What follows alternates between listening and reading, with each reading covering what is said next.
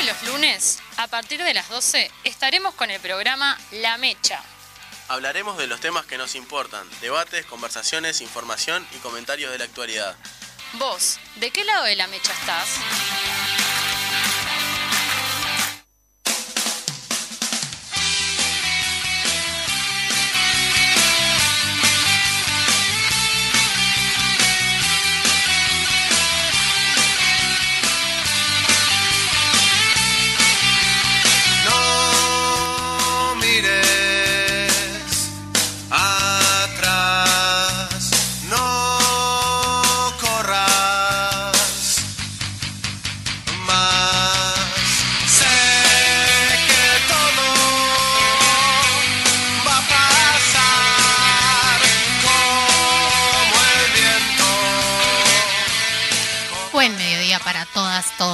Hoy por suerte no estoy sola. Hola Rodrigo, ¿cómo andás? ¿Cómo andas, Mari? El saludo para toda la audiencia, el radio escuchas que están del otro lado del dial. Me encanta decir eso. No, sí, no- nos dimos cuenta. Bueno, es un sello, cada uno tiene el suyo. ¿Cuál es el tuyo, Mari? Eh, no sé, Cantar las canciones antes de arrancar. peor sería que las cantara al aire. Si no, arranquemos con ese tema que ya tuve bastante trato psicológico por las canciones Mariana Elena Walsh y La Reina de la Batata. Bueno, eh, voy a tener que responder. Esta gente que no conoce a María Elena Walsh y se sorprende porque una canta la reina batata. Habla mal de vos, no de mí. No conocer la reina batata, Rodri. Bueno, sí, no pasa que hay un tema de la franja etaria también, que hay una diferenciación de edad. Nos vamos a entrar en ese tema para no crear polémica. Pero bueno, parece que los lunes es eh, llegar al programa y lluvia seguro, en un día nublado, es como arrancar la semana bien arriba. han sido pocos, por lo menos desde que, desde que estamos vos y yo, que arrancamos más o menos juntas, han sido pocos los lunes que no han, han sido feos y grises. Sí, sí, no sé si es una señal de que estamos haciendo las cosas mal. El lunes pasado estaba re soleado. Justo no vine, no sé, ¿me Cap- querés decir capaz algo? que capaz que viene por ahí. Bueno, Sí. a revisar. Vamos a estar arrancando con las noticias. Eh, Mari, ¿querés arrancar? Bueno, arrancó y luego tenemos una entrevista. eh, y después vamos a estar, obviamente, hablando del clásico, porque el fútbol se ha hecho del control de este programa, básicamente. Eh, bueno, dice Montevideo Portal que renunció el edil nacionalista que filmó a su colega la ducha hace algunos días, un edil de Soriano del Partido Nacional. Uf, ahí. Filmó una colega suya del mismo departamento y partido político mientras se duchaba. En la jornada del sábado, la lista 522, a la que ambos pertenecen, emitió un comunicado al respecto. En la misiva se informa que, desde la agrupación, se rechaza cualquier tipo de violencia de género en cualquiera de sus formas. Así, el texto notifica, notifica también que Israel Ferreira, el legislador en cuestión, presentó su renuncia al Partido Nacional. Bueno, por si la gente no sabía, estaba el Congreso de Ediles, la edila de Soriano y del Partido Nacional se estaba duchando cuando se dio cuenta que el colega la estaba filmando. Sí, eh, datos de color que el comunicado que subieron en algún momento dice que lo destituyeron. Fue como una renuncia media forzosa. Sí, bueno, también el, el- el- pasa que él dijo que era una broma, que no fue que la Sí, filmó sí. en serio, no que era una broma de campamento, porque aparentemente acosar compañeras es gracioso. Veremos estas situaciones del Partido Nacional se vienen haciendo No, no, eh, sí, sí. Y Este... también es el trato, ese, esa respuesta es como medio similar a la que se han dado anteriormente. No, claro, en un par de meses vuelve y queda como si nada. Como pasó con Moreira. Sí, vamos a seguir con las noticias. La diaria, inicio de campaña por la LUC. Inicio de la campaña por la LUC fue un tono agresivo y con intentos de ocupar la cancha del otro. Politólogos analizan, lo- analizan los primeros mensajes y estrategias de cara al referéndum. A la espera de que terminen de contar las firmas y se defina una fecha para el referéndum, comenzaron las campañas por el sí por el no que buscan derogar y defender, respectivamente 135 artículos de la ley, urgente consideración. En los últimos días la campaña estuvo marcada por polémicas y acusaciones de tergiversar y mentir por parte de ambas posturas. El spot de campaña que lanzó la Comisión Nacional por el Sí se enfrentó a una ola de críticas por parte de referentes del oficialismo. Sí, bueno, lo habíamos hablado ya la otra vez también, cómo han cambiado los legisladores y los referentes y dirigentes del oficialismo. El tono de la campaña pasaron de ignorar la juntada de firmas, hacer de cuenta de que eso no estaba pasando, a ahora eh, avanzar hacia lo que es el ataque hacia Ahora, quienes militamos por el lisa y llanamente la defensa de, sobre la LUC es no ejecutarla, También. no llevarla a cabo. Esa es la mejor defensa que está teniendo la estrategia de- del como oficialismo. pasó con lo de los combustibles, ¿no? O sea, Ese eh, es el ya más la- claro ejemplo. La veíamos venir que cuando se acercara la fecha del referéndum los combustibles no iban a subir y bueno, ya empezaron y efectivamente, como dice el Rodri, la mejor defensa de la LUC para el gobierno está siendo no aplicarla porque bueno, si la aplican dejan en evidencia eh, los daños que causa a la población esta ley. Vamos a seguir la- con la próxima noticia que te voy a dar el honor de leerla porque yo no tengo muchas ganas. El país dice, si la cosa se pone difícil, el 28% de los uruguayos apoyaría un régimen militar. Por más que Uruguay sigue siendo el mejor de su clase en el apoyo a la democracia, 7 de cada 10 dicen estar satisfechos con la marcha de este sistema, la última edición de Latino Barómetro, publicada este mes, enciende luces de alertas. El 28% de los uruguayos, por ejemplo, apoyaría un régimen militar en sustitución de un gobierno democrático si las cosas se ponen difíciles. Y eso, según la economista chilena Marta Lagos, sorprende porque es uno de los indicadores que muestran un posible ingreso o nacimiento de movimientos populistas. Igual quiero decir que la, economista chilena Marta Lagos salió en Twitter contra el país diciendo que le habían tergiversado sus palabras y que estaban entrecomillando cosas que ella no había dicho. Y sí, eso es una moneda corriente es el del diario del país tergiversar, en este caso, sobre un tema tan delicado. Y es raro, este titular me parece bastante amarillista, sobre todo en un país bastante estatista como es el Uruguay, y sobre todo como es la coyuntura actual. Claro, no le conviene una en que estrategia. supuestamente lo dice una economista chilena que salió enseguida a desmentir que esas, esas hayan sido sus palabras. Pero poco importa a conclusión. veces desmentir, van a seguir. Ah, no, claro. va a seguir siendo el mismo. Bueno, el observador, Meta, la apuesta de Facebook para salvarse. El gigante de las redes sociales intenta defenderse de una de sus peores crisis y a la vez orienta sus ambiciones hacia la versión de realidad virtual metaverso. Tras el anuncio formulado el jueves, muchos hicieron bromas o criticaron lo que consideraron como una maniobra para distraer al público de los escándalos recientes de Facebook. Para Zuckerberg, el nuevo nombre demuestra el compromiso de la empresa de construir el metaverso, una versión de realidad virtual de Internet que busca que las interacciones en línea, como chatear con amigos o asistir a un concierto, se perciban como cara a cara. Un ¿Vos veterano se estaría anuncio? matando después de leer esto. ¿Vos viste el anuncio, el videito de él? Yo no lo vi. No lo pude ver y tampoco me interesé mucho verlo, pero la verdad que no, no, no estoy usando mucho Facebook, es como que es una red social que no la estoy manejando tanto, no Sí, sé, También es dueño de Instagram, Rodri. Pero acá habla lisa y llanamente de Facebook. Está, bueno. Pero... eh, Instagram sí lo uso. Claro. No, no, yo tampoco vi alguna alguna parte, alguno de estos chistes que dicen ahí. Este, pero bueno, ta- sabemos cuáles son los escándalos recientes y cómo Zuckerberg ha jugado eh, con los datos que le brinda a la gente cuando eh, se adhiere o, o se crea cuentas en sus múltiples redes sociales, no solo con Facebook. Este, claro, es su marca porque fue el que el que inventó Facebook, las otras las fue comprando. Pero El dispositivo es el mismo. claro, es lo mismo. Pero bueno, vamos a ver cómo será ese mundo de Facebook y cómo se amolda a la franja etaria que mayormente lo utiliza. Esto Claro, ahí metaverso. va. Ahí dijiste lo de lo. Ahora entendí lo de los viejos se deben querer matar. Pero tal, no es solo Facebook, por eso te decía. Sí, sí. En Instagram también. Vamos a ver cómo funciona eso. La verdad ¿Cómo que te ves para la realidad virtual aumentada? pa, apenas puedo con el cara a cara, Mari. Me parece que la realidad virtual puede ser una catástrofe mundial. Bien, dice Montevideo Portal El sueño de la casa propia. El plan de vivienda sindical entregó las llaves de 50 viviendas en el cerro. El 60% de las unidades fueron para mujeres jefas de hogar. La cooperativa se formó en 2012 y está integrada por distintos gremios. El plan de vivienda sindical entregó este sábado las llaves de la cooperativa Coviaute en el cerro. Eh, son 18 de 3 dormitorios, 30 de 2 dormitorios y dos casas de 4 dormitorios. Bueno, el plan de vivienda sindical sigue entregando casas. Recordemos que ya a- hemos leído ¿no? noticias sobre el plan sindical de vivienda, lo cual eh, me gusta que se vuelva moneda corriente, darle este espacio y reivindicaciones en un año que se ha bastardeado tanto.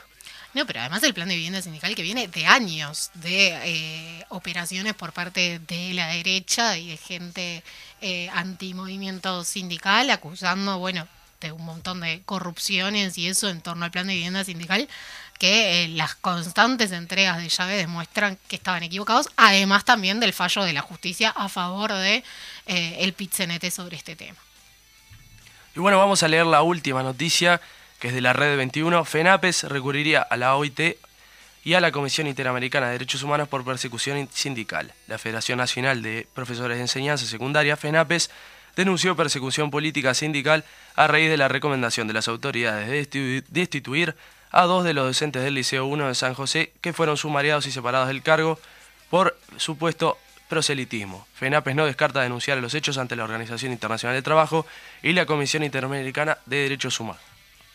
¿No Viste, con este gobierno no te podés sacar fotos porque si subís fotos a las redes sociales ya estás... eh, De hecho, fueron afuera del, del liceo. Claro, fueron es cosas una de mala barbaridad, es una persecución totalmente eh, ordinaria y, y burda y que deja expuesto lo que son los embates de, de este gobierno neoliberal al, al movimiento sindical. sí, Van por nada, absolutamente todo. nada para agregar. Bueno, y también eh, antes de lo que va a ser adelanto, ayer se disputó el clásico eh, sobre las 16 horas. Fue un empate típico de partido clásico entre al Mirasoles y Tricolores. Yo creo que si pienso así rápido, la mayoría de los clásicos que recuerdo terminaron en empates. O sea, más allá de alguno más particular. Es que si vos le preguntás a un extranjero cómo son los partidos entre Nacional y Peñarol y Peñarol Nacional, te van a decir que son friccionados, trabados, 0 a 0, rojas, eh, empujones, poco fútbol, pocas situaciones de gol y que se duermen mirando el partido.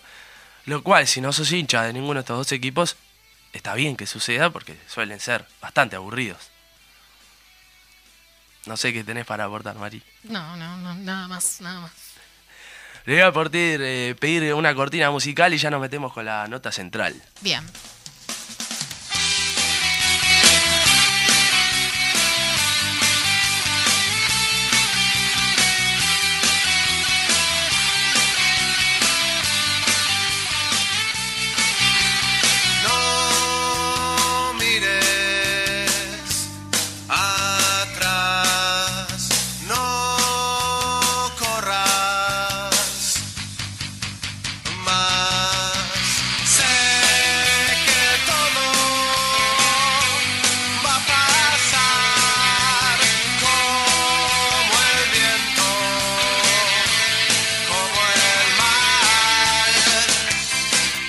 Y este sábado tuvimos las elecciones de representantes al Consejo de Formación en Educación y también al CODICEN, donde las listas de la coordinadora de sindicato de la enseñanza y las listas unitarias de los gremios estudiantiles paliciaron a las otras. Y para hablar de eso tenemos a Mateo Limonge del Centro de Estudiantes del IPA. Bienvenido. Bueno, muchas gracias por invitarme a este espacio a hablar de, de lo que fue ayer esas elecciones, que sí, como bien caracterizaste, fue una paliza en todos los órdenes, tanto estudiantil como de trabajadores de la educación.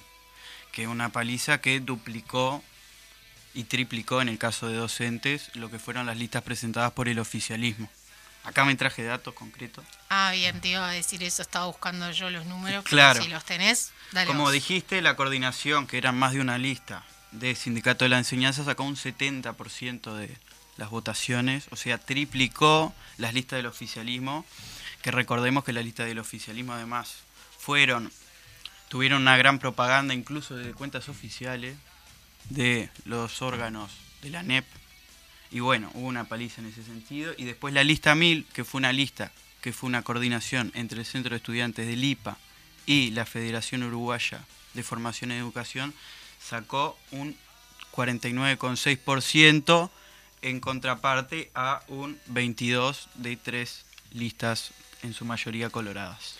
Mateo, ¿cuáles eran las expectativas eh, previas? eh, si los resultados eh, fueron dimensionados por- ustedes y crees que fue mejor el resultado de lo que esperaban previamente. Bueno, es una pregunta compleja porque nunca nos planteamos cuánto iba a salir, o sea, nunca pudimos estipular cuánto iba a salir.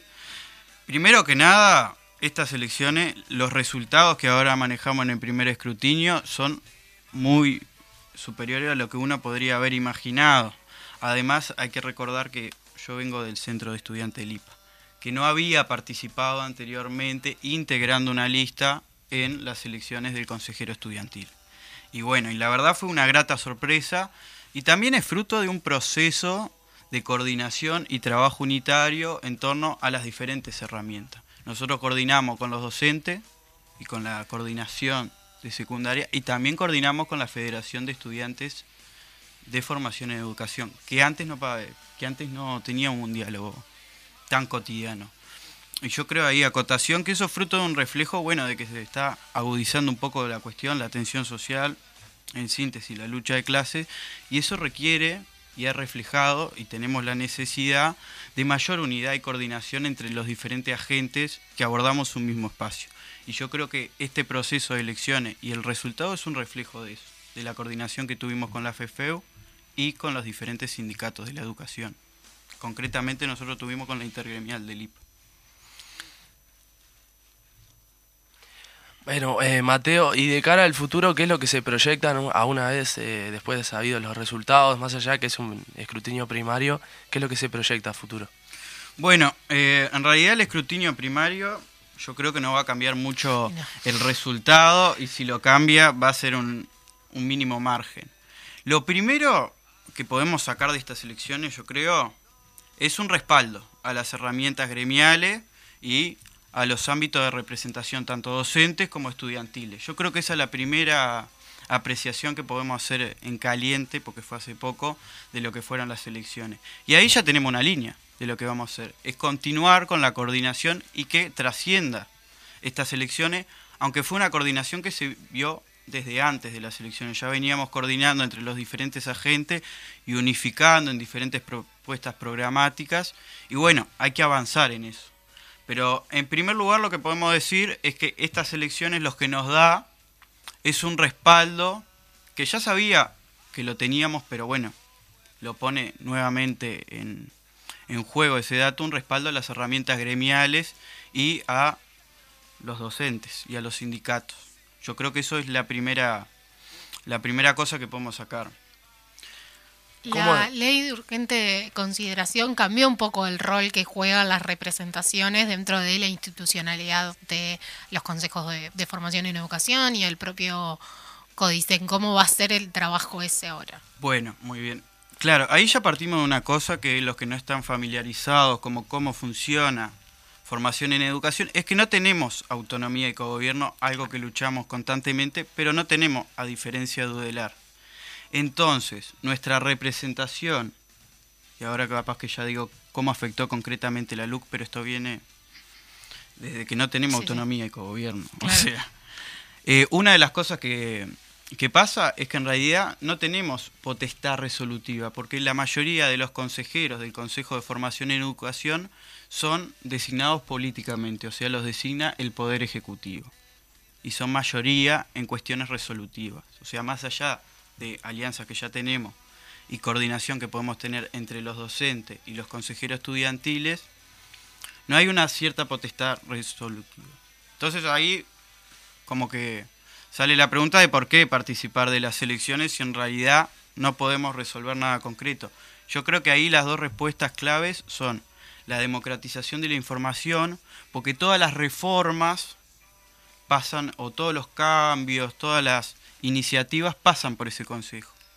Y esa información nunca llega o es muy difícil que llegue a los diferentes centros de estudiantes y al estudiantado en sí.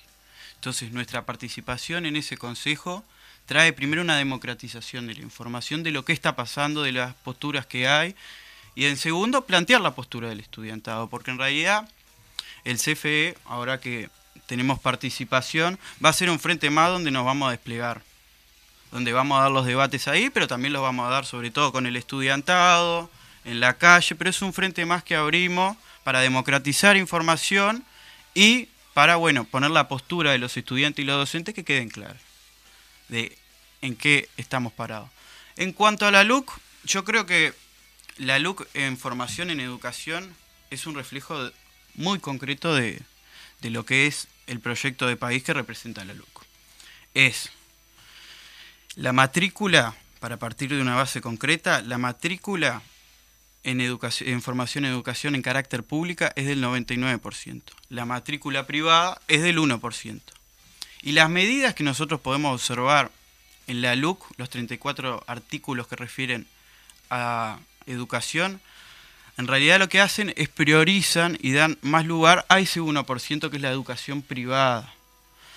Lo que hace la LUC concretamente en formación y educación, primero, una potestad increíble de lo que es el poder ejecutivo, o sea, toda formación en educación queda subordinada al gobierno de turno y al poder ejecutivo. Eso en primer lugar, que eso se refleja en la poca capacidad resolutiva que tenemos en el órgano del CFE.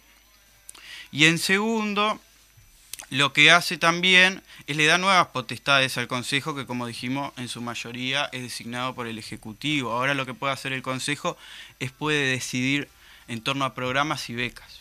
Antes lo único que podía hacer era aprobarlo. Y esto además, hay un agregado, que esa formación en educación lo que pasa es que se le saca el carácter de formación terciaria universitaria. Lo que dice uno de los tramoyas que tiene es que cada centro puede pedir que se lo habilite como formación en educación secundaria. Pero acá está el meollo del asunto. Los privados ya son formación en educación secundaria. Entonces, ¿qué pasa? En el artículo 171 de la LUC, que habla de una nueva potestad de los consejos, que es resolver en torno a los programas, como decía, y en torno a las becas, las becas van a ir solo para los institutos de formación en educación de carácter universitario, que a priori ahora son solo los privados. Claro. Entonces ahí es un reflejo de, bueno, de un proyecto mercantilizador, privatizador y un modelo parecido al de Chile. Yo hay veces que pienso una lástima que se fue Talvi tan temprano que Sí, quería sí, sí. ver un Uruguay-Chile, pero sí, donde el servicio, eh, la educación pasa de ser un derecho a un servicio. Y yo creo que algo central de esta reforma en educación es que no se retrocede 15 años de derecho, sino que se retrocede 150 años. ¿Por qué digo 150 años? Porque va en contra de cuestiones centrales como el rol del Estado en garantizar ese derecho. Algo que viene desde Varela y Valle. O sea, con esta reforma educativa que está en la LUC, retrocedemos 150 años en los avances que hemos tenido en torno a una democratización de la educación. Por eso lo que la LUC es antidemocrática en cierta medida, en su sentido sustantivo de la democracia y esto se refleja en el caso concreto de formación y educación. Mateo, te llevo a un, te llevo a un plano más general. Sí. Eh, el sin- la derrota de- del oficialismo en cuanto a- al sindicato médico, luego en las le- elecciones universitarias, eh, de nuevo la derrota este fin de semana. eh, eh, ¿Por qué pensás que sucede esto y cuáles son los efectos que puede producir para, para la oposición y tanto para el oficialismo? O sea, si, si hay algún denominador común, si esa persecución sindical no, está re- no estaría resultando. Sí, yo creo que muchas veces nosotros nos dejamos llevar y esto es algo bueno que tienen las elecciones, que en realidad lo que hacen es muestran, es, son una especie de síntesis de un proceso que hay detrás, que es bueno analizar ese proceso. Y yo creo que muchas veces nos dejamos guiar por lo que dicen los medios de prensa, como ustedes estaban hablando, que mienten. Y yo creo que la persecución sindical es compleja, ha generado despidos, ha generado deslegitimación de algunos actores centrales en la educación concretamente y en otros ámbitos, pero yo creo que estas elecciones que vos mencionaste, y después se viene la del BPS, después tenemos diferentes elecciones, lo que muestran es un proceso de coordinación y de unificación del campo popular, fruto de la agudización de, la lucha de clase, no solo por la crisis sanitaria, sino por una crisis que viene desde antes y se agudizó en esto, y un gobierno neoliberal y bueno, y eso se refleja también, hay mucho conflicto con las autoridades. En el caso concreto de formación en educación, ustedes saben que el ministro es Pablo da Silveira. Yo tuve mucho tiempo pensando cómo caracterizar a este hombre, yo creo que la mejor definición es un banana. Eh, para imaginarse, porque en realidad también no residen las personas, pero sí son los ejecutores. Pablo da Silveira, en su tesis doctoral en 1990, por ahí, él habla de que va a ser una segunda reforma educativa. ¿Qué quiere decir esto? Que va a superar la reforma de Varela. O sea, ya se pueden imaginar el nivel de soberbia que también se refleja en su accionar y en su, y en su reprobación. Lo que pasa mucho con las autoridades de la NEP y del ministerio y de todos los ministerios es que se creen porteros de cementerio, ¿no? Los únicos vivos. Y yo creo que eso, en cuestión con los recortes, en cuestión con la agudización del conflicto social, se ve en un reflejo de una reorganización del campo popular, una unificación que se refleja electoralmente en las elecciones y en las palizas que le hemos dado al oficialismo, más allá de que no tenemos los medios de comunicación y el poderío económico que sí tienen ellos.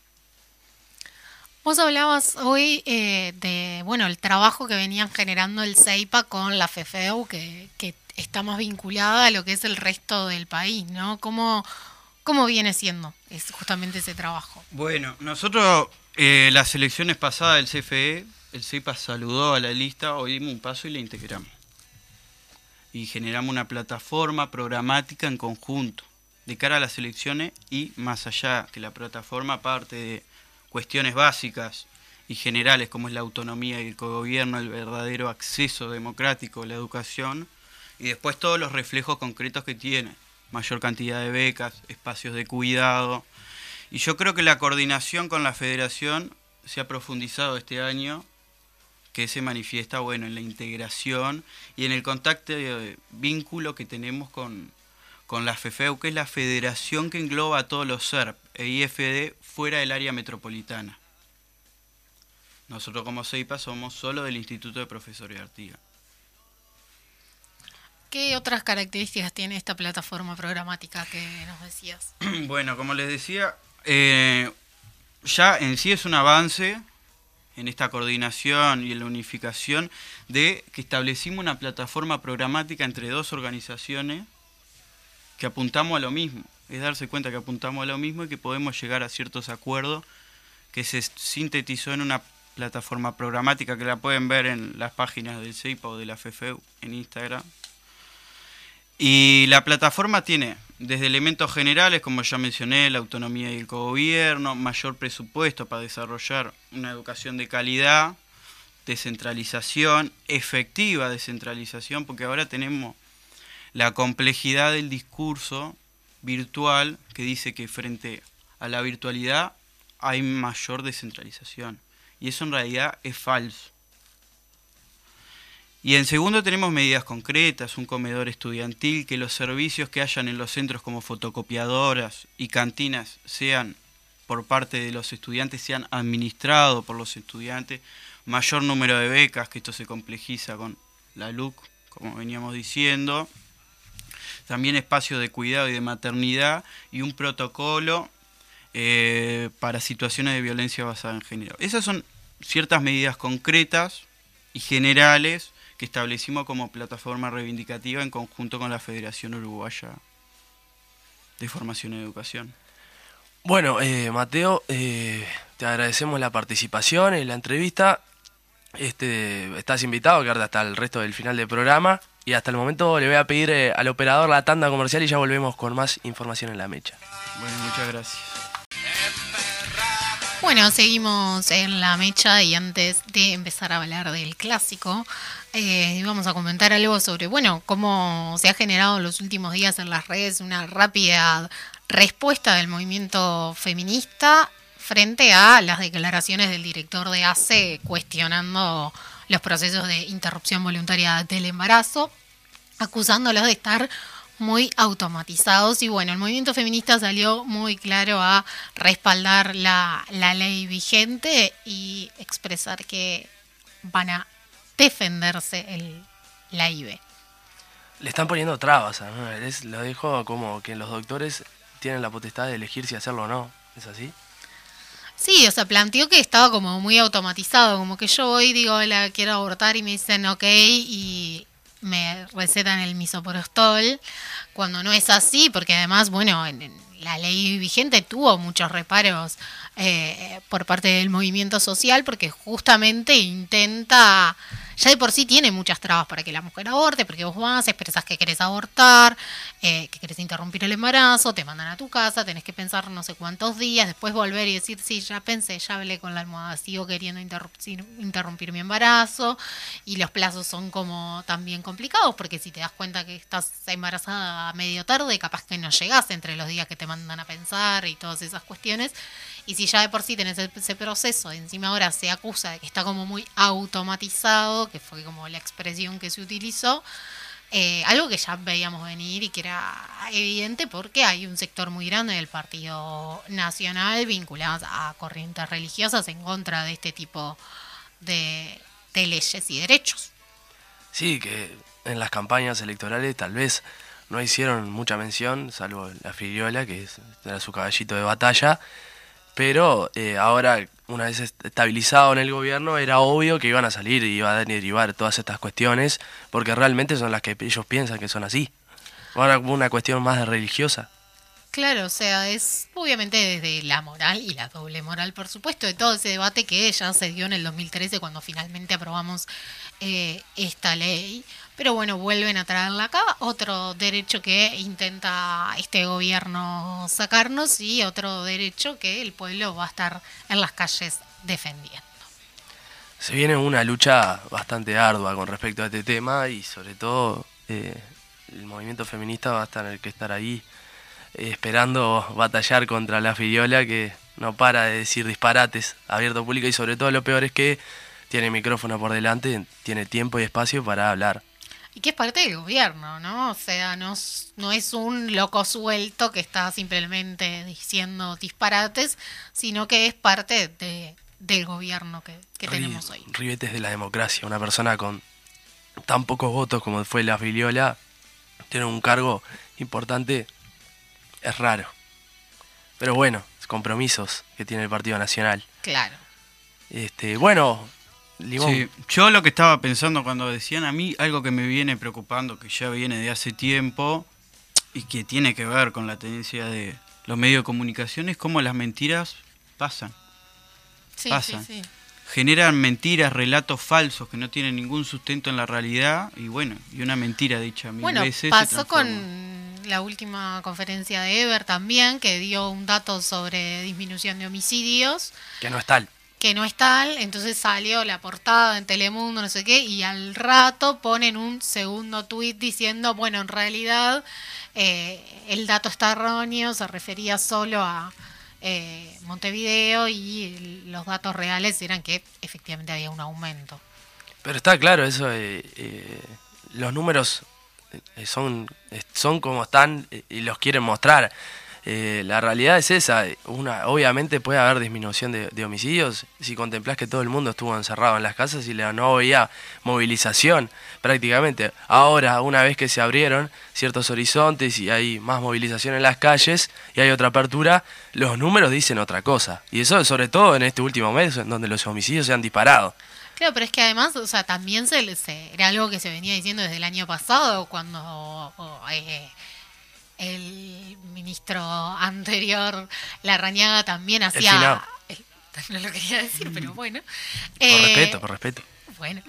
Eh, no lo que, eh, él decía esto de la buena gestión en seguridad y la respuesta era, o sea, en todo el mundo está pasando esto porque hay como una restricción de la movilidad, más allá de que acá nunca existió una cuarentena obligatoria, eh, pero sí hubo un reflejo de la sociedad de restricción de movilidad y eso generaba esos números. No era solo una cuestión uruguaya, sino que pasó en todo el mundo. Sí, pasa que los medios masivos de comunicación tuvieron un papel preponderante. Eh, recordemos hacer eco de, un helicóptero que hace ruidito por toda la ciudad y también eh, la represión a ciertos grupos eh, populares uruguayos en ciertas plazas. Eso fue lo único que Bueno, hace poco también, o sea, reprimieron una movilización en Casaballe que estaba reclamando por una gurisa de 19 años desaparecida. O sea, el nivel que están manejando de, de la escalada represiva es como muy... y que va más allá del ministro, porque Sí. eso ya había cambiado, estaba Ever ya. ahí. Sí, sí, sí, sí, o sea, es la política que, que están llevando adelante desde el gobierno. Y también lo de los medios es como, bueno, ya tienen ahí en el Parlamento a la espera lo que es una nueva ley de medios y están haciendo favores para que eh, el gobierno le apruebe esta ley y le devuelva beneficios y, privilegios que tenían y que la ley que se aprobó eh, en el 2014, si no estoy equivocada, eh, a- era democratizaba un poco más lo que es el acceso a la información y a la comunicación y obviamente a los dueños de los medios de comunicación que manejan casi que monopólicamente en todo el país, eh, no les gustaba. Y no, pero es como dijo el, el Boca Andrade en el acto del sábado.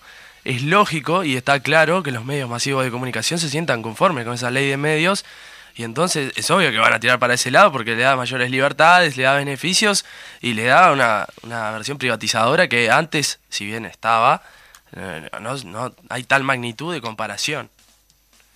Sí, yo lo que me quedé pensando es lo nuevo, lo de la mentira de que la pandemia bajó los crímenes. Les digo que la LUC bajó los crímenes. Y en realidad lo que hizo la LUC, porque en realidad no solo la LUC, pero sino también el proyecto en torno a la seguridad, es que aumentó la represión y nosotros no nos damos cuenta. Hace poco fue, hace poco, ahora unos meses se subió una carta, se elevó de los abogados de oficio de la Sí. Corte, que decía que dentro del margen que daba la LUC, creo que era dos horas antes de la LUC, ahora son cuatro horas que la policía puede actuar sin notificar al fiscal. Y en ese periodo se ha visto en los últimos tiempos un aumento exorbitante de violencia policial, allanamientos forzados que después los hacen firmar bajo violencia física y psicológica. No hubo una disminución de crímenes, hubo un aumento de represión. Esos son los datos concretos de la realidad. Sin duda, y a veces eh, cometemos el error de cuando hablamos de seguridad, nos olvidamos de mencionar la seguridad social, que eso es lo más inseguro que tenemos durante este gobierno y que ha tenido embates constantes a la seguridad social de, todos los uruguayos y uruguayas. A veces se nos olvida, hacemos caso omiso, pero hay que hacer bastante hincapié que la seguridad social es bastante atacada por este gobierno. Sobre todo pensando en la reforma que se viene. Sí, que la tienen en pausa, ¿no? La iban a alargar en junio, cuando vieron que se estaba por llegar a la firma, la pusieron en pausa y ahora la tienen en pausa hasta el referéndum seguro.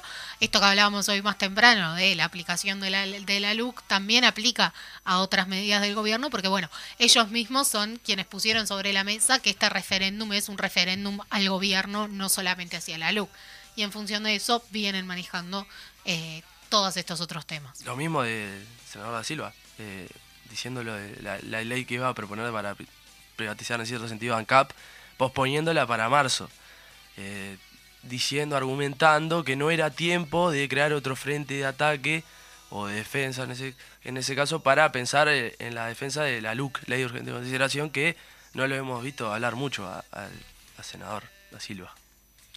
Sí, yo me quedé con esto que decías del finado Larrañaga, porque ayer Mauricio Larriera en una nota de prensa eh, mató básicamente a Kessman. Que, lo el sé, finado que después la respuesta fue servirse un farol de whisky que nos deja boquiabiertos. Sí, no, no, Kessman le respondió por Twitter, Larriera volvió a responderle también por Twitter pidiéndole Larriera. las disculpas y agradeciéndole que se lo haya tomado con humor. Sí, es que en realidad el técnico de Peñarol citó una frase del sí finado Enrique Quique Januzzi, pero la de las pastillas, la tan famosa. Si estuviera el Fede acá, obviamente se pararía y aplaudiría. Pero este, la, la Riera se equivocó, hizo un, un acto fallido y mencionó a Kessman que se lo tomó con mucha gracia y aprovechó para festejar. Y ya nos metemos en el terreno deportivo, eh, ahora que nos quedan prácticamente 10 minutos de programa, para hablar de lo que fue el aburrido empate entre Peñarol y Nacional, el campeón del siglo. Pero más que nada podemos hacer hincapié en lo que es eh, eh, todo lo que fue el Ministerio de- del Interior, lo que llevó todo el proceso de los hinchas Nacional, la espera de los hinchas Peñarol, el corte de ruta. eh, los hinchas Nacional tuvieron que estar prácticamente desde las 10 de la mañana hasta con la cara toda quemada. las 7 de la tarde. No, eso tiene que ver también con lo que fue la jornada del sábado, donde anduve por distintos lugares, pero estuvo un sol bastante arduo. Pero sí, eh, me dio el sol de frente. Igual después llovió sobre la tarde. Pero sí, tuvieron eh, ómnibus saliendo, dobles controles y la hinchada nacional por ejemplo, entró al estadio a eso a las 12 y media, 12, cuando Y el partido era. a las 16 horas. Qué yo lindo. creo que eh, se puede solucionar de otra manera, ¿no? No sé si es tan Y productivo. bueno, se lo estás pidiendo un ministerio que pidió cambiar la hora de los clásicos por la Sudamericana cuando se jugaban eh, sin público. Sí, más allá de que de la Comebol iba a decir que no, obviamente, porque no tiene peso ninguno el Ministerio del Interior ante la Comebol. Es, es una realidad. Este, más evidencia que lo que van a hacer la- las finales de la Copa Libertadores y la Copa Sudamericana acá a ese horario de noche, mezclando eh, hinchas Va a ser lo más en parecido a que nos invada Brasil que vamos a vivir. Sí, yo, yo voy a estar con un poquito de miedito por la calle. Eh, Pero no, no por nada, porque me van a, me van a arrebatar los bares. Sí, sí, hay gente en Twitter diciendo que va a ir a llevar conservadoras y ponerse a vender cerveza fría en los alrededores del estadio y otra gente diciendo que te van a robar. Bueno, este, no, no sé, es una mala idea, depende de dónde te vas a posicionar, pero tampoco Flamengo y Palmeiras son dos hinchadas multitudinarias este, de, dos estados distintos, así que va a estar va a estar linda la cosa.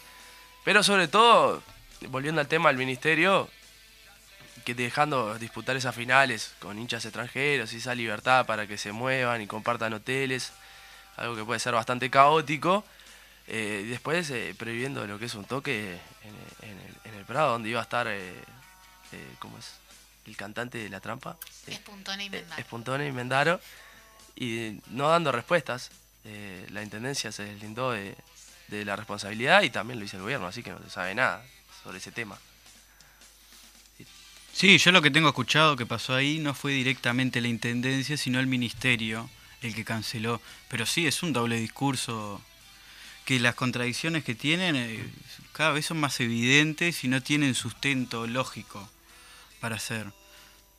Si hay capitales extranjeros, eh, Sí, este, eso les sirve. Pero con respecto a... la- Mari, sí, sí. No, que al clásico. Sí, con respecto al clásico que traía a colación, nos fuimos bastante por las ramas. Fue un aburrido empate 0 a 0, en donde Nacional comenzó jugando un poco mejor, hasta los 30 minutos, controlando al rival. Un elenco tricolor que se sabía que era. Se sabía, se supo en el campo que era menos y era inferior que su rival en cuanto a futbolísticamente. Y después Peñarol eh, comenzó a jugar, pero sin generar demasiado peligro. La chance más clara de gol de Peñarol es un tiro de Facundo Torres, que jugó con el tobillo más o menos como si fuera Maradona en los 90 y fue el mejor jugador de Peñarol. Este, la verdad que fue eh, la única jugada de peligro de Peñarol que después tuvo aproximaciones, un tiro de- del Canario Valores. Y Nacional tuvo dos o tres situaciones, pero sin generar demasiado peligro. Lo que sí pasó, lo que pasa siempre en los clásicos, que son ripideces y eh, constantes empujones, eh, eh, pecheadas, por así decirlo, porque no pasa más de eso. Tres o cuatro eh, como decía un relator. Y después no pasó mucho más nada. Este, fue un clásico bastante apático, como lo decíamos por fuera de aire y también ya durante el programa. Si vos te preguntás, si no te dicen, eh, si no pudiste ver el partido clásico, si cerrás los ojos y te preguntan cómo te pareció que fue, te vas a decir así, este clásico puntual, que es un clásico nublado, con llovizna, con gente de los dos lados, con puteadas, pero sin juego, faltó alguna roja para que sea un clásico uruguayo y sobre todo lo mal que estamos vendiendo el producto al exterior. Juega tan mal acá en Uruguay, es increíble. ¿Cómo quedó la tabla? En la tabla de posiciones, esto lo- me lo preguntás como hincha de Peñarol, Mari. No, pues pregunto para que le informes a la audiencia. Y quedó primero Peñarol en el torneo clausura y también el anual, compartiendo ubicación en la tabla anual con Plaza Colonia. En el clausura el segundo lugar está Cerro Largo, Nacional está más atrás, pero está esperando lo que pase con el fallo de, de un partido ante Cerro Largo de la primera fecha. Ya estamos por jugar la décima. Así que está, fútbol, AUF, nada nuevo. Pero en la tabla anual, que es lo que más importa con respecto a los hinchas de los grandes, Nacional está a cuatro puntos y obtiene esos dos puntos, queda dos y quedan seis fechas por disputar. Así que queda mucha tela por cortar. Y para quienes no les gustan el fútbol, van que aguantar capaz que alguna que otra información sobre el programa de fútbol. Hasta que termine el torneo, Nacional va por el tricampeonato, Peñarol por cortar ese tri y volver a la senda victoriosa después de lo que fue sus dos torneos anteriores. Nacional Peñarol, Peñarol Nacional siempre ganan. Esto es ¿Cómo el tiene que ser? Sí, eh, a los hinchas de Liverpool no sé si le va a estar gustando eso que porque salió campeón Bueno. clausura pasado y rentista de la apertura. Sí, sí. No, Una y, el, excepción. y el Liverpool del, del intermedio fue. Eh, no, Nacional me parece. No, el el- anterior, el anterior ganó el Ah, ahí Inter. va, es, ahí va. Después gana la Supercopa contra Nacional eh, y después le gana, sale campeón de clausura ganando en el Parque Central 4 a 0. Sí, eh, qué calentura que tenía ese día. Increíble. Sí. Pero bueno, esto fue el clásico. Ayer no trajo mucho para decir porque no pasaron, no hubo grandes incidentes. Eh, recordar, sí, que la hinchada nacional apenas entró al estadio campeón del siglo, rompió absolutamente todos los baños. Sí, estaba viendo. Lo que me parece Twitter. Más allá de- del acto de vandalismo, parece poco inteligente. Esperar que termine para hacerlo. La gente tiene que hacer sus necesidades. No, además, o sea, una, el comentario que vi en Twitter que alguien le respondió y le dijo, che, pero o sea, es el club el que tiene que pagar esto después encima. Sí, ya había sucedido el partido pasado y la directiva nacional tuvo que pagar una cifra aproximada de los 12 mil dólares. Que es bastante. Sí, sí. O sea, la gracia, además de que arruinaste, como vos decías, para todo el partido. Bueno, antes, ¿no? Porque si estaban ahí desde las 12 del mediodía. Sí, un amigo que- fue una hora y media antes de que eh, empezara el partido y ya era imposible, era, una, una marea continua. Claro. eh, asco total. Y después está también lo que ocurrió, este un jugador de Nacional fue alcanzado por un- una piedra, una pedrada, mientras salía de, de la cancha directamente en la tribuna Henderson, que es la que se supone que van los eh, personas La gente bien. Sí, sí, de cuello alto, de cuello blanco, entonces eh, pasó eso, pero no pasó a mayores, le, le terminó pegando en un costado, pero vamos a ver qué sucede con eso. Pero esos son los detalles más de colorcitos que tuvo este partido en un clásico bastante apático. Bien. ¿Y cuándo es que tenemos la invasión de brasileros? Eso es ya más por noviembre. No sé bien la fecha, Mario. Me metiste en un compromiso, Pero- no preparé esta columna. Pero porque es la final de la Sudamericana y la de la de Libertadores, ¿no? Y la del final de la Copa Libertadores Femenina también se va a jugar en el Gran Parque Central. Ta. Y la, pero la final de la Libertadores ya se saben quiénes son. Sí, eh, Flamengo de Río de Janeiro y eh, Palmeiras del Sao ¿Y Paulo. la Sudamericana? También. Eh, Ah, son los mismos dos No, equipos. no, no, no. Ah, Me preguntaste a la Libertadores. Ta, pero, pero- bueno, está, sí, dale. Sí, yo sé que está, quedaste un poco dolorida después de quedar afuera de la Sudamericana. pero vos? ta, no, eh, ¿Y eh, vos? No, yo soy campeón, pero después es, es arena de otro costal. Atlético Paranaense contra Bragantino. Así que vamos a tener una invasión de brasileños que el, el Ministerio de Turismo está que se frota las manos. Parece temporada alta en enero. Sí. El 27 de noviembre, Ahí me la busqué. rápido porque no sabía. googleada. ¿27? De noviembre. Esa es la de Sudamericana. Esa es la Libertadores. Ok. La sudamericana después te averiguo porque soy lento buscando. Viste que ahora el internet está medio complicado. Sí, sí, este, si tenés Antel. Sí, a mí el otro día me llamaron de Movistar para preguntarme si quería un contrato. ¿Y qué le dijiste? Y que, y que no. Ah, bueno, sí, está. hiciste una pausa ahí, yo qué sé. No, no, nada, les estaba contando, porque viste que tienen esto de que Antel les da sus datos a sus empresas rivales para que llame. Le dije que no, que yo quería seguir en Antel. Me dijo que podía tener los dos. Que podía tener dos Mm. contratos. ¿Para qué quiero dos? Tres también, claro. Así, no sé. Increíble, apenas podemos un celular. no, Claro, no. Doble chip, ¿es? ¿Cómo es? Es cuando le chip, No, no sé, que me, me dijo un contrato, me daban un aparato gratis y no sé qué, pero no llegó a decirme mucho más porque le dije que no. Está bien, está bien. No, pero es raro esto. Ayer en el, en el estadio, porque fui, este, imposible agarrar señal, No, claro. este, más allá de todo. Pero, Pero, eso a veces igual, tipo, ya pasaba cuando, tipo... Más el- o menos, en menor No, medida, en menor en, medida. En un 8 de marzo no podés mandarle un WhatsApp a nadie si vas a la movilización, por ejemplo. Tenés que hacer señales de humo. Se complica. Es como tipo, cuando te manda el mensaje que vos mandas, tipo, voy por en la marcha por 18 y Roxlo. Cuando le llega, Cuando le llega, ya llegaste a la. Universidad de la Sí, República. sí, sí. Increíble. Te aparece ese circulito que no se manda. Claro. Complétate, por favor. Pero sí. Pero eh, sí, la baja de, de la, la calidad. calidad. de Antel, que es una estrategia, ¿verdad? Porque yo te bajo la calidad del servicio, la gente empieza a quedar insatisfecha y por lo tanto cuando quiero privatizarla o venderla, no tengo tanta... Autosabotaje, se podría decir. Claro, o sea, bueno, Este, pusieron a dirigir a Antel, a quien hasta hace un poco dirigía Claro, ¿no? Una señal más evidente que esa eh, no hay.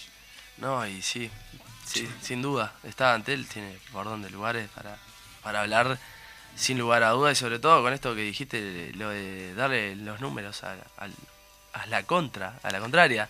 Yo capaz imagino, si soy competidor de, de alguna empresa, no le voy a querer pasar mis números de contacto para que me los robe. Bueno, pero también, o sea, la LUC establece que tiene que Antel darle su, su propia estructura de fibra óptica a el resto de las empresas para que compitan en igualdad de condiciones, estoy haciendo comillas, este, que es una locura, ¿no? Creo que era Oscar el que siempre ponía, Oscar Andrade, el que ponía el ejemplo de que es como que si Coca-Cola le tuviera que dar heladeras a Pepsi. O sea, es su competencia directa y tengo que, o sea, no tiene ningún sentido. ¿Con cuál te quedas? ¿Coca-Cola o Pepsi? Coca-Cola en botella de vidrio. No, no. Sí. ¿Y ¿Vos? Yo voy con la. Nix. Con la Fagar. Ah, estabas. No, a mí Eh, no me gustan las bebidas gaseosas. ¿eh? No, yo, o sea, me- tipo, no, o sea, yo no soy mucho tampoco, no, no, prefiero la solo para agua, cortarla, ¿viste? pero Cortar.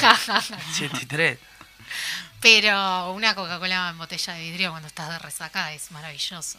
A, a la sombra. Sí, si me das para elegir, yo estoy con Mario. Hago acuerdo. Claro. Bueno, este, estaría bueno que pudieran auspiciar ahí, no sé, dijimos tantas marcas, incluso Sí, hasta, bueno, hasta Net, esperamos a cualquiera hasta de Net, esas que marcas. es la nueva ahí que surgió, que podemos tener también una columna de... Bueno, las marcas, hay Tata, marcas que ahora es como tipo, cambió el gobierno y Tata le largó un montón de productos marca Tata. Yo en mi adolescencia, y, y creo que después me trajo represalias eso y algunas consecuencias, llegué a incurrir una bebida de refresco cola llamada reggae, Ah, lo conozco. No, no la en la zona de Brazo Oriental, por ahí, claro. que era como un rastamán allí tomando una, una cola. No, yo en, en mi infancia, eh, allá por el 2002, tomaba fresquita. Ah, la fresquita, que en la etiqueta te dice que si consumís mucho tenés que consultar al médico. Porque estaba, es, eh, se decía que era cancerígena. Sí, Sí. se decían muchas cosas. Pero bueno, De Coca-Cola Company también, 2002. Sí, yo me acuerdo de la polémica que salió con Coca-Cola, que tenía el acero, que tenía un coso cancerígeno. Pasa que es lo que tienen estas empresas multinacionales, que también al tener una estructura como para generar muchas cosas, generan eh, productos que son de escala económica, más económica. O sea, Claro, la línea más aprovechan, económica de, claro. de- aprovechan el- cómo funciona el segunda mercado. Sí, claro, la filial se podría decir. Pero da, este, antes, eh, en otra época, antes de que llegara el gobierno frente a Plista, eh, en los cumpleañitos había dos bebidas gaseosas ahí Sí, para festejar, era como un privilegio. La Nix. era Nix. Sí. Sí, La creo que Nix el era, la más mucho. cercana a la Coca-Cola. Claro, gusta- la, te la gusta Nix mucho era la Nix, digo. chetearla. Sí. La Nix era, por lo Eh, menos para mí. Nix Pomelo me parece una... No, enorme. igual lo que en general siempre había era eh, jugos en polvo. Jugos, Ah, eh, sí. el caribeño, jugo caribeño. No, nosotros, litros. o sea, hacíamos el esfuerzo y compramos jugo Tang. Mi pero- tío, mi tío compraba el jugo caribeño que estaba intomable, pero rendía como loco. Entonces, Sí, bueno, nosotros, porque yo soy de Paysandú, entonces cruzábamos a Colón a comprar en los supermercados de Colón del otro lado del puente porque era todo Ah. claro, mucho más barato. Contrabando. Exacto. Y bueno, no, no, era- no era contrabando porque comprábamos para consumo, no para venta. Y venían unas botellitas así chiquitas de jugo concentrado. Entonces vos de esa botellita tenías que pasarlo a otra más grande y agregarle agua. Si te tomabas ese Ah, jugo concentrado, te transformabas en Hulk, más o menos. Be- Bueno, ya te extiendo la, la invitación de lo que hablamos hace dos programas, pero en ese día no pudiste venir, que va a ser eh, eh, la competencia, la ca- catación de dulce de leche distintos y vamos a elegir cuál de esos es mejor. Y va a ser a vivo y se va a estar transmitiendo Bien, por me streaming. muy bien. Por streaming Bien. o por Twitch, no sé qué plataforma. No, Por el Instagram de la Mecha supongo que va a ser lo más A fácil. vivo. Sí. Bien, lo vamos a estar planificando entonces. Obviamente este, sin etiquetas para no llevar a confusión, viste que No. a- alguno se Evitamos puede... a, a decir menos, marca. a menos que, que vayan a sponsorear. Claro, ese sí, y, y si, no, si nos sponsoría, obviamente ya por sí Ganó. la vamos a dar por ganador. Claro. No compite. Está bueno, pero estamos diciendo al aire que estamos eh, haciendo trampa a nuestro propio concepto. Bueno, ¿no? mercenarios del dial. Bueno, vamos a estar cerrando el programa de hoy, Mari. ¿Qué te parece? Sí. Este lunes nublado, lluvioso, apático como el clásico de ayer. Bien, nos vemos, escuchamos el lunes que viene. Que tengan una buena semana.